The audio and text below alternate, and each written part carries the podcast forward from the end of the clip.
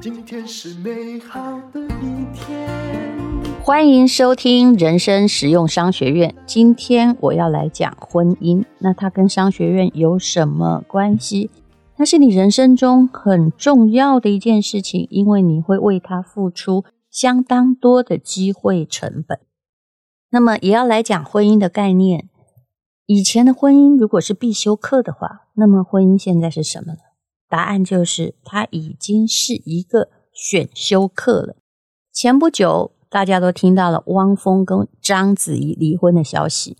那我们比较熟悉的是因为看电影嘛，看《卧虎藏龙》看到章子怡。但是汪峰在大陆的确是一个很红、很红、很红的歌手啊。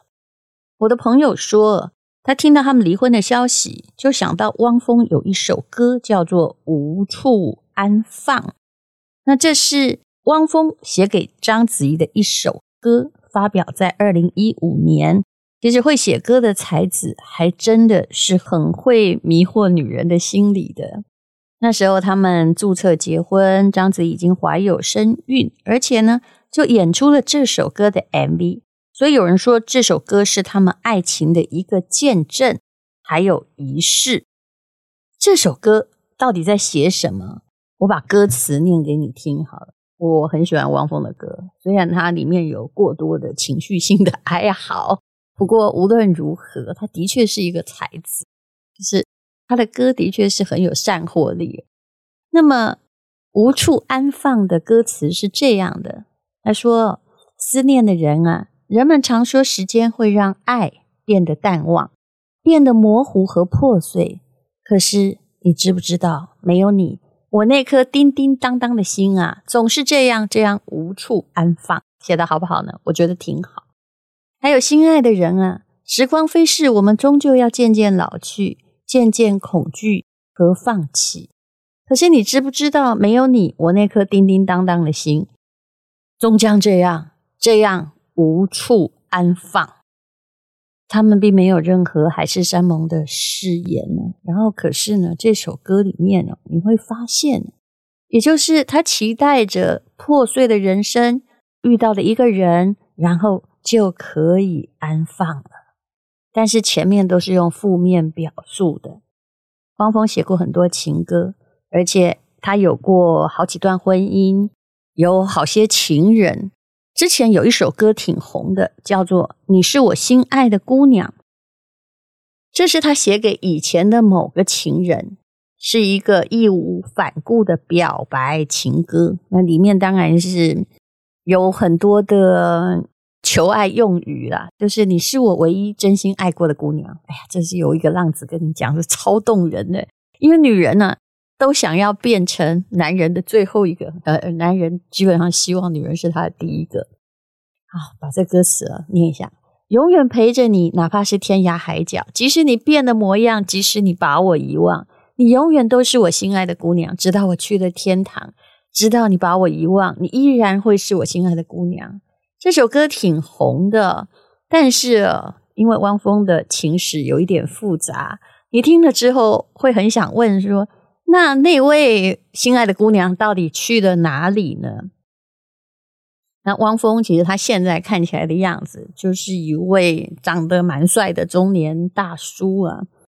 这两段感情，就是现在也都是了。泡沫，我有时候会觉得才子是这样的，自古才子很难安放他的心，也很难相处。那他说的也不是对你讲的谎言，而是他在爱你的时候，他还是真的；但不爱你的时候，那一切就变得不需要挽留了啊，并不需要为了什么道德、什么责任，让他的感情还放在你身上。汪峰从青春期开始，事实上呢，就是一个叛逆的人，他受到了古典音乐教育。他本来是在交响乐团工作的，后来呢，他喜欢摇滚乐，过着入不敷出的这种流浪乐队的生活。但是他完成了很多经典的曲目，其实他年轻的时候也是看起来非常迷人的。后来呢，他就独自跟华纳唱片签约嘛。那么就有一些摇滚歌曲，也有一些情歌。但是无论如何，对我们而言，就是也许他在大陆有某一些歌比我听过的歌还红，但是真的基本上我听到的就是比较煽情的情歌。那么他想要当一个全方位的歌手，也很努力，像上真人秀啊，当选秀导师，这些开音乐会都非常非常的受欢迎。他是一个，就是你不能把他只当成创作歌手了。的确，他也是很了解这个世界运行的脉络。有人说他就是既要想要又要，但是这何尝不是跟章子怡很合呢？其实章子怡也有很多情史，大家当然不是情史比多的。不过呢，章子怡要嫁给汪峰的时候，连自己的父母都是反对，因为汪峰的历史实在太惊人。当然，他们一定觉得章子怡可以嫁得更好吧？章子怡是了不起的，我看到她所有的电影啊，从《卧虎藏龙》，还有《一代宗师》，还有就是他。后来也演这个孟小楼吧，他都是昼夜练功，练到我真的觉得他就是那个角色的本身呢。那这两个人的确都是非常认真的人，而且也是情感丰富的人。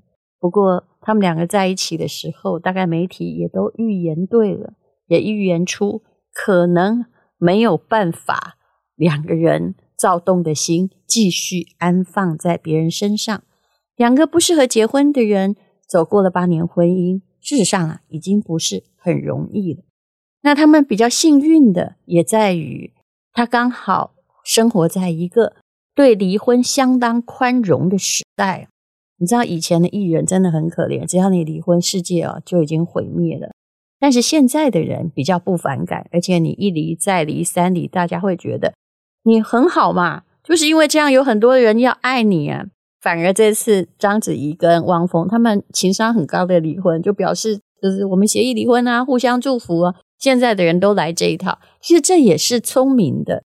大家都希望章子怡啊，孩子也慢慢大了，把她好像荒废了很久的电影事业再捡起来，好好的再拍几部电影吧。那两个人没有互相攻击，没有是非对错，也没有撕破脸皮。也不存在财产纠纷，但两个人其实都非常有钱啊，那也可以说是现代离婚的理想模型，就不会让记者在那里嚼舌根，然后互相挑拨。这一定是要在影剧圈里面当到了千年老妖的人才做得到，就不再被这个现实世界蛊惑了。虽然你不允许我走我自己的路，很多人呢也会想到王菲跟李亚鹏的离婚，就不管别人怎么猜测嘛。我离得非常干净漂亮，非常的体面，比那些一直撒狗血说对方不对，或者是为了钱撕破脸的离婚夫妻来说，其实我觉得这也还是一个模板示范。很多人以为婚姻是必修课，但这个时代它已经是选修课了。那离开这个选修课，就算学分没修好，我们要有足够强大的。心理素质，但是你有没有想过，为什么离婚离得好跟不好？贫贱夫妻有时候还是百事哀啊。就是能力上的条件，两方如果各有事业，各有雄厚的经济基础，你会发现他们比较尊重说：“哎，你赚的就是你的，我赚的就是我的，不会为了想要多得一点而吵架。”而且他们也有一些足够的力气、足够的能量去摆脱婚姻失败的威胁。当然，也有人分析这个背后的条件叫做，其实婚姻在的时候，他们就各搞各的事业了。比如说王菲跟李亚鹏，你会发现王菲只是在一些场合，比如说他家小孩的公益项目的时候站过台，但是李亚鹏做生意啊，做生意常常失败了，王菲并没有去涉入其中，也这个我们不太清楚有没有投资啊。但是无论如何。就是他并没有完全的 join，所以你说夫妻一定要一起创业嘛？我倒觉得有时候这样子啊，还不会把鸡蛋放在同一个篮子里。前不久，李亚鹏因为他的巨额欠款啊，他就被限制他的消费嘛。我不知道他有没有破产，但也差不多了。很多人就庆幸说：“哎，王菲当时应该也吃了不少苦，还好跟他分了吧？不然现在如果还在一起，岂不就要跟太太拿他的债去还钱？而且在大陆而言，房子大部分呢，你不能说这是我的，不是我先生的，不行，你一定会被牵连。”章子怡跟汪峰也一样，他们虽然哎也一起上电视秀秀恩爱啊，可是还是各做各的啊。汪峰的事业挺成功的，章子怡她的影剧公司也投资了还算 OK 的一部电影。就算分手了，两个人的事业生活没有太多的损失，也不会说啊为了一点钱就是不要面子了。那如果你在经济财产上牵扯很深的时候，离婚的时候就会鸡飞狗跳，基本上指责你不好，那个不好要离婚就忘记了吧？其实不是，也就是要演给公众看。说白了，还是为了利益上的分配。现在的社会，我们已经往好处看了，比较注重爱情在婚姻中的重量。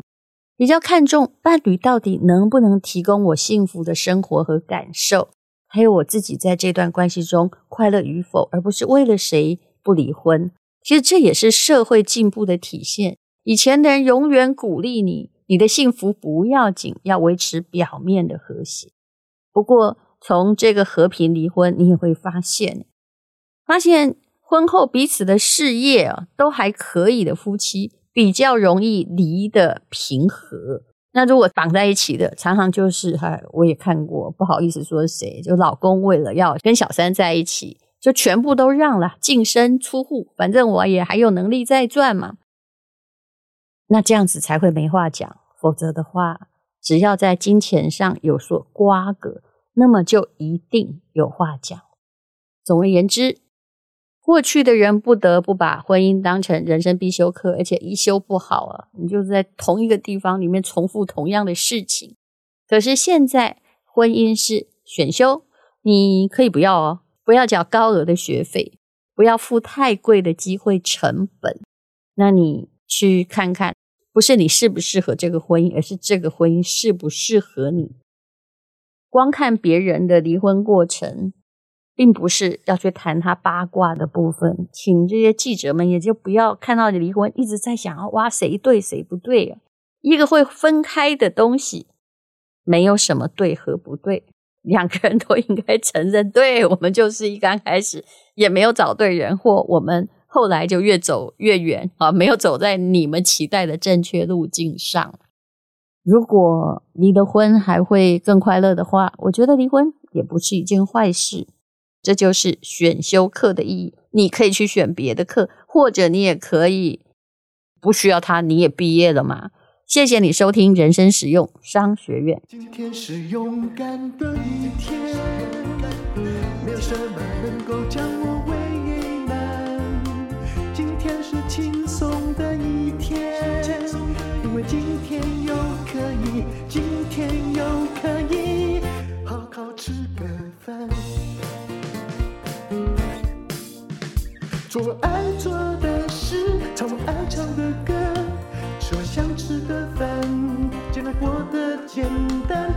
爱做的事，唱我爱唱的歌，吃我想吃的饭，尽量过得简单，尽量过得简单。这是广告。我一直很喜欢去东京的珠宝展，因为可以看到。他们呈现出来这些琳琅满目的石头，有一种遍地在寻宝的感觉。那这一次呢，我的朋友，也就是玉图钉的经营的商家，他是我的同学。他说东京珠宝展没有很多人，于是我就很卖力的去帮他卖他摊位里面的。